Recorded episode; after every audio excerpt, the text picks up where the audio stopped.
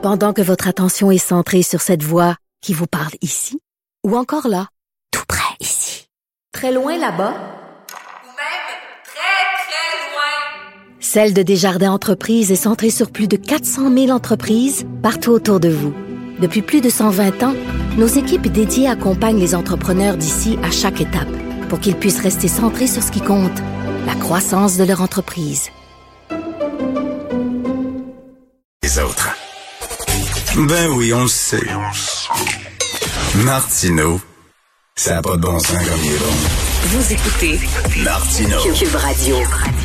Alors, Monsieur Guillaume Mousseau, et, ben, Rousseau est professeur de droit agrégé à l'Université de Sherbrooke. Il est avocat du mouvement laïque québécois. Et sur sa page Facebook, euh, c'est lui qui a un peu tiré la sonnette d'alarme concernant la nomination de Mme Bokramanaï euh, au poste de commissaire de la lutte contre le racisme et la discrimination systémique de Montréal. Donc, en disant, ben, cette dame-là, pendant des années, elle était porte-parole du Conseil euh, national des musulmans du Canada qui euh, conseille qui a eu euh, quand même qui a tenu des propos euh, assez particuliers. il est avec nous, Monsieur Rousseau. Bonjour, Monsieur Guillaume Rousseau. Bonjour. Alors, vous dites, vous dites que le, Conseil euh, national des musulmans canadiens a publié un guide à l'intention des professeurs où on disait, par exemple, que dans les cours de danse, euh, ça serait peut-être mieux de séparer les garçons et les filles. Et puis, euh, dans les cours de musique, s'il y a des élèves musulmans qui ne veulent pas assister aux cours de musique parce que leur religion leur interdit d'écouter de la musique, euh, on devrait accepter euh, et leur donner un accommodement et leur permettre de sortir. Bon, elle était porte-parole de cet organisme-là et pendant qu'on se parle, Monsieur Rousseau, elle est interviewée par Mario Dumont à LCN. Elle vient de répondre à la question de Mario Dumont en disant est-ce que c'était vos positions? Et elle a dit non, je n'étais que porte-parole du Conseil musulman national. Ce ne sont pas mes positions. Moi, je porte-parole, j'avais un contrat, j'étais consultante, mais je, n'acceptais pas toutes leurs positions. Qu'est-ce que vous en pensez de sa réponse? Ben, je pense que c'est c'est bien qu'elle nous dise qu'elle n'est pas d'accord avec ça. Je pense que ça, on, l'apprécie parce que il faut comprendre que lorsqu'il y a des positions comme ça qui sont défendues, et euh, étant porte-parole de, de, l'organisme, forcément, euh, implicitement, elle, elle, portait la parole, elle portait ces, ben ces, positions-là. Donc aujourd'hui, elle s'en distancie. Bon, prenons, prenons acte de ça. Mais pourquoi c'est particulièrement pertinent, c'est que lorsque des gens qui, euh, qui défendent des positions comme ça, là, qui disent ben, les parents devraient avoir le droit de retirer les petits musulmans des cours de musique, ils le font pas au nom seulement de leur religion, ils le font au nom de la lutte à la discrimination. Parce que ces gens-là vont vous dire, si vous imposez la même norme pour tout le monde, le même cours de musique imposé à tout le monde, sans tenir compte des spécificités religieuses de tel ou tel enfant ou de ses parents, vous, vous êtes discriminatoire. C'est une mesure discriminatoire d'appliquer même le même programme scolaire à tout le monde. Donc, c'est une logique prétendument de lutte à la discrimination qui justifie ce genre de revendication.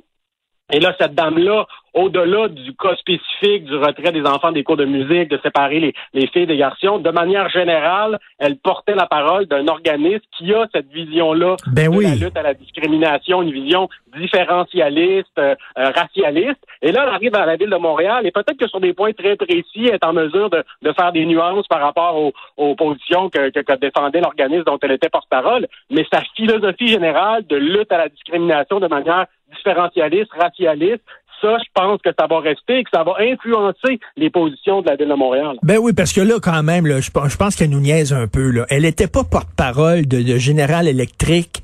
Elle n'était pas porte-parole, je sais pas, de Cube Radio. Elle était porte-parole d'un organisme qui défendait une vision du monde, qui défendait des idées. Euh, c'est pas un contrat ordinaire. Tu peux pas dire, oh, moi, je t'ai payé, je faisais mon contrat, puis finalement, euh, je m'en foutais totalement. C'est pas n'importe quoi. C'est le Conseil national musulman des Canadiens. Là. Oui, effectivement. Puis il y a toute une pensée qui va avec ça. Puis ça, elle a épousé cette pensée-là. Elle peut se distancier sur des détails, mais clairement, elle est de cette, cette école-là. Il faut comprendre que ce guide-là, il est, euh, il s'adresse aux professeurs, aux écoles. Vous l'avez rappelé, mais le même genre de questions se pose pour les services municipaux. Là. Je des cours de danse puis de musique, là, les municipalités en offrent la fin de semaine là, pour les, les, les tout petits, les tout petites au niveau des services de, de, loisirs des municipalités, dont, dont Montréal. Euh, les piscines, évidemment, la fameuse séparation des gars et des filles dans les piscines, c'est une revendication de certains lobbies religieux.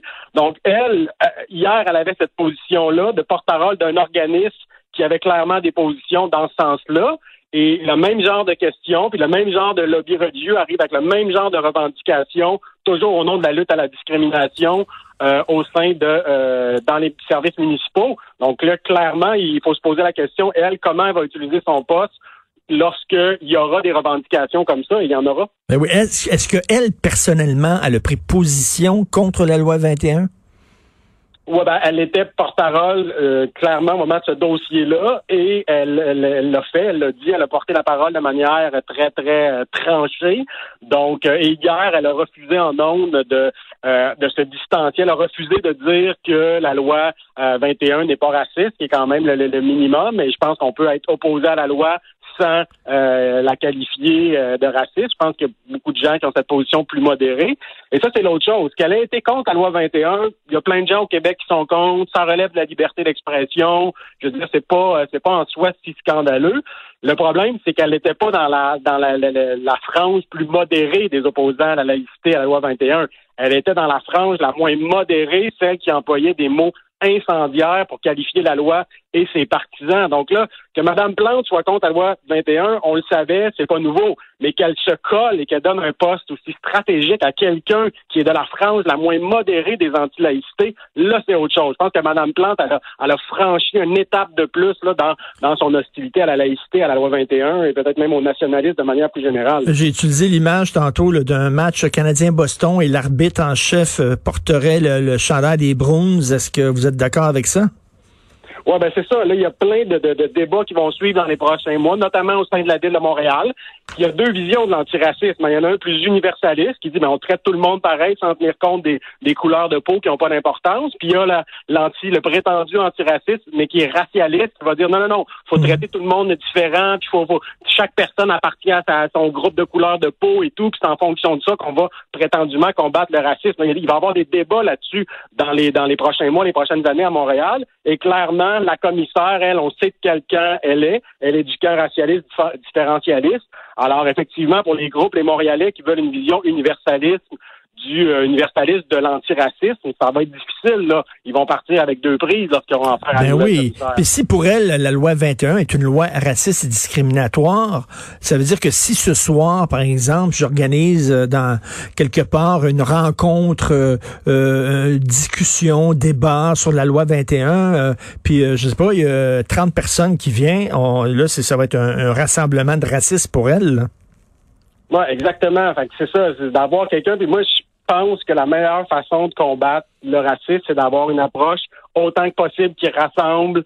Euh, je pense que tout le monde au Québec à peu près là, est contre le, racisme. Maintenant, c'est est-ce qu'on peut le faire avec une approche qui rassemble plutôt qu'il divise. Et là, Mme Plante choisit quelqu'un qui manifestement va, va hmm. diviser avec ses positions antérieures. Puis hier, le pire, c'est qu'hier, elle aurait eu la chance de dire non, non, la loi 21 n'est pas raciste, pensant à autre chose. On aurait dit OK, mais elle a peut-être un passé où elle a été proche, proche de certains groupes intégristes mais, et, radicalement anti-laïcité. Maintenant, elle prend distance clairement avec ça. Donnons la chance aux coureurs. Mais non, hier, elle a refusé la loi 21 n'est pas raciste. Donc là, c'est pas seulement ses, positions passées de, de ben porte-parole d'un organisme dont elle se distancie. C'est hier, euh, à l'heure où on se parle, il y a à peu près 24 heures, où elle refuse une évidence qui saute aux yeux de n'importe qui de bonne foi que la loi 21 n'a absolument rien de raciste. Elle n'est pas capable de dire ça.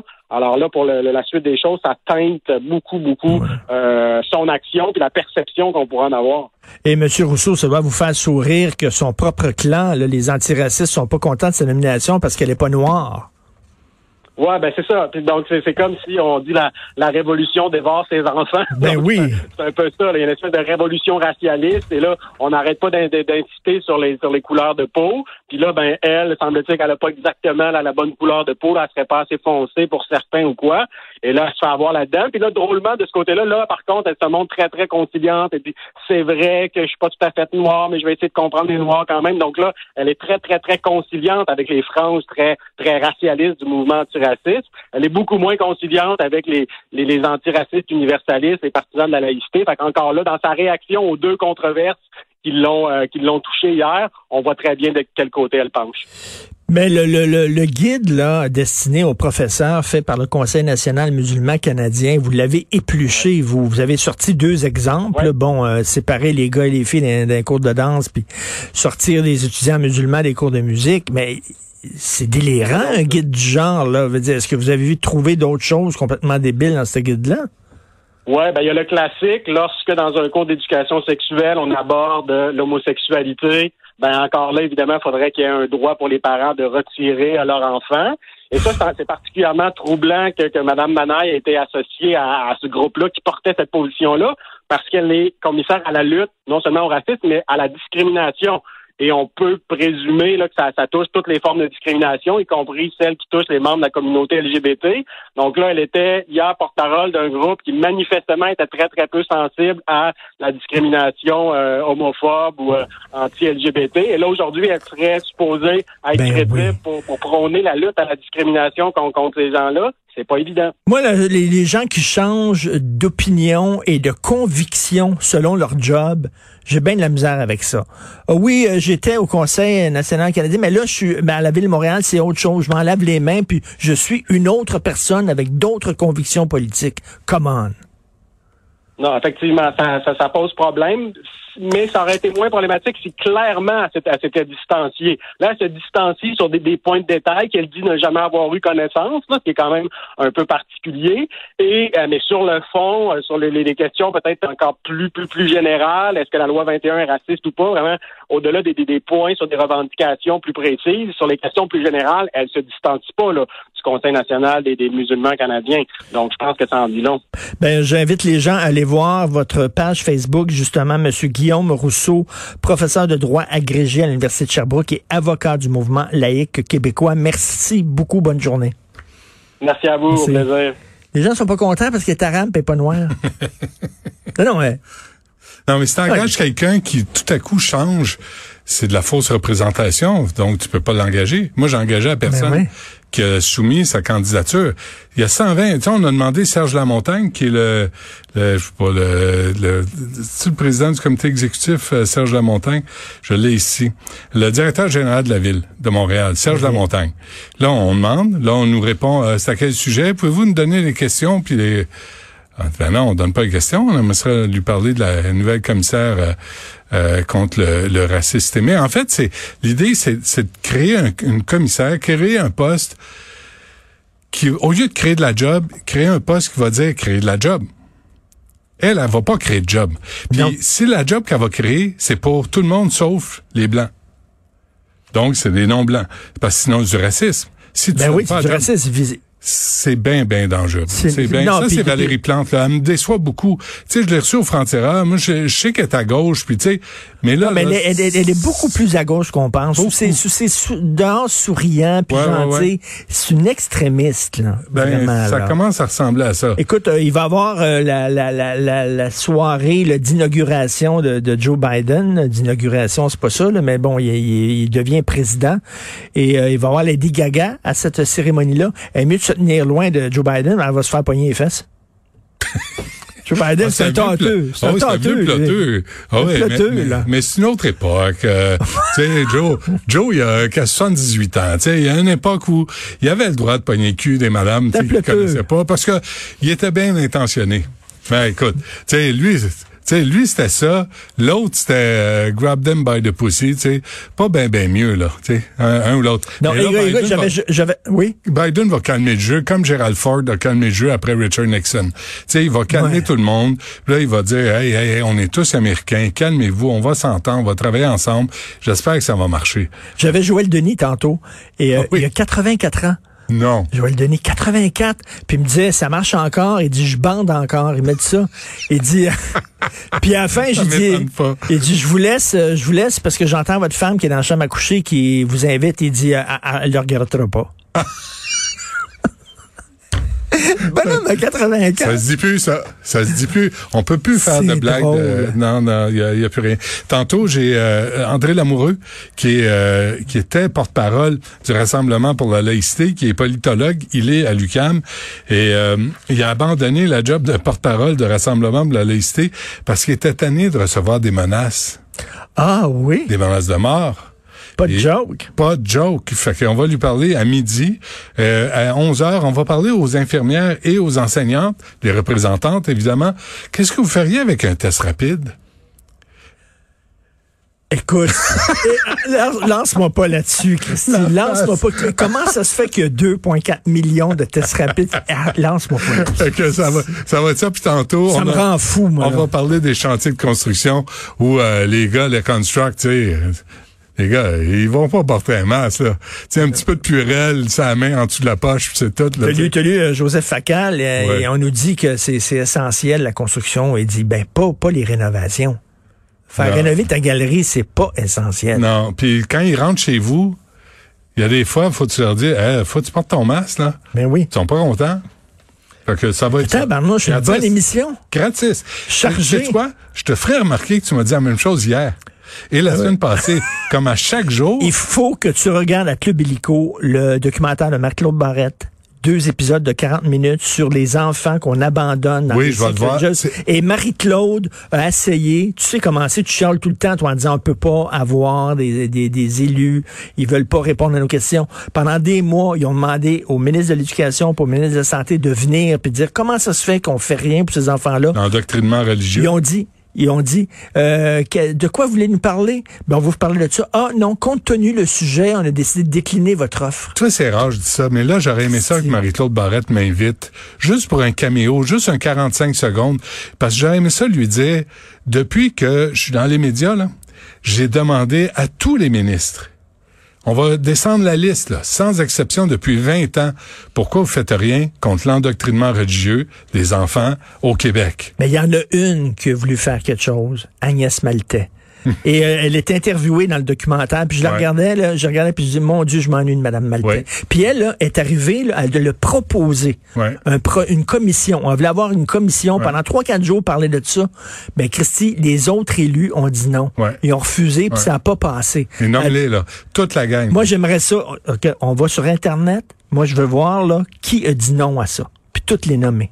Un après l'autre. Lui Ouais. a dit non à ça. Il voulait rien Mais, savoir. après- mais à part ça, à là, tous les ministres de l'Éducation ont tous refusé d'embarquer dans le débat. Là. Toute la gang. Nomme-les. Allez voir la liste. Ils ont tous refusé. Mais ça, ça prend du courage. Ce qui est pas donné. Non, mais salutations à Madame Maltais, puis on Oui. s'ennuie de vous, puis on va Oui. t'écouter. Merci beaucoup à Luc Fortin, Carl Marchand, Maude Boutet à la recherche, à la réalisation, à la console. L'unique Achille Moinet. Nick, Unique. il n'y en a pas deux. On n'en veut pas deux. Mais c'est peut-être pas cet été qu'il va pouvoir retourner voir ses chums en France. Ben non, il n'y en a pas question. Penses-tu qu'on va, euh, on va pouvoir voyager cet été? Moi qui est en quarantaine, lui, de- derrière la console, il est là comme 24 heures par jour, 7 jours par semaine. C'est comme une quarantaine. Alexandre aussi, c'est la même chose. ouais, Alexandre aussi. Euh, ben merci euh, les gens de nous écouter. On vous reparle demain à 8 heures. Bye.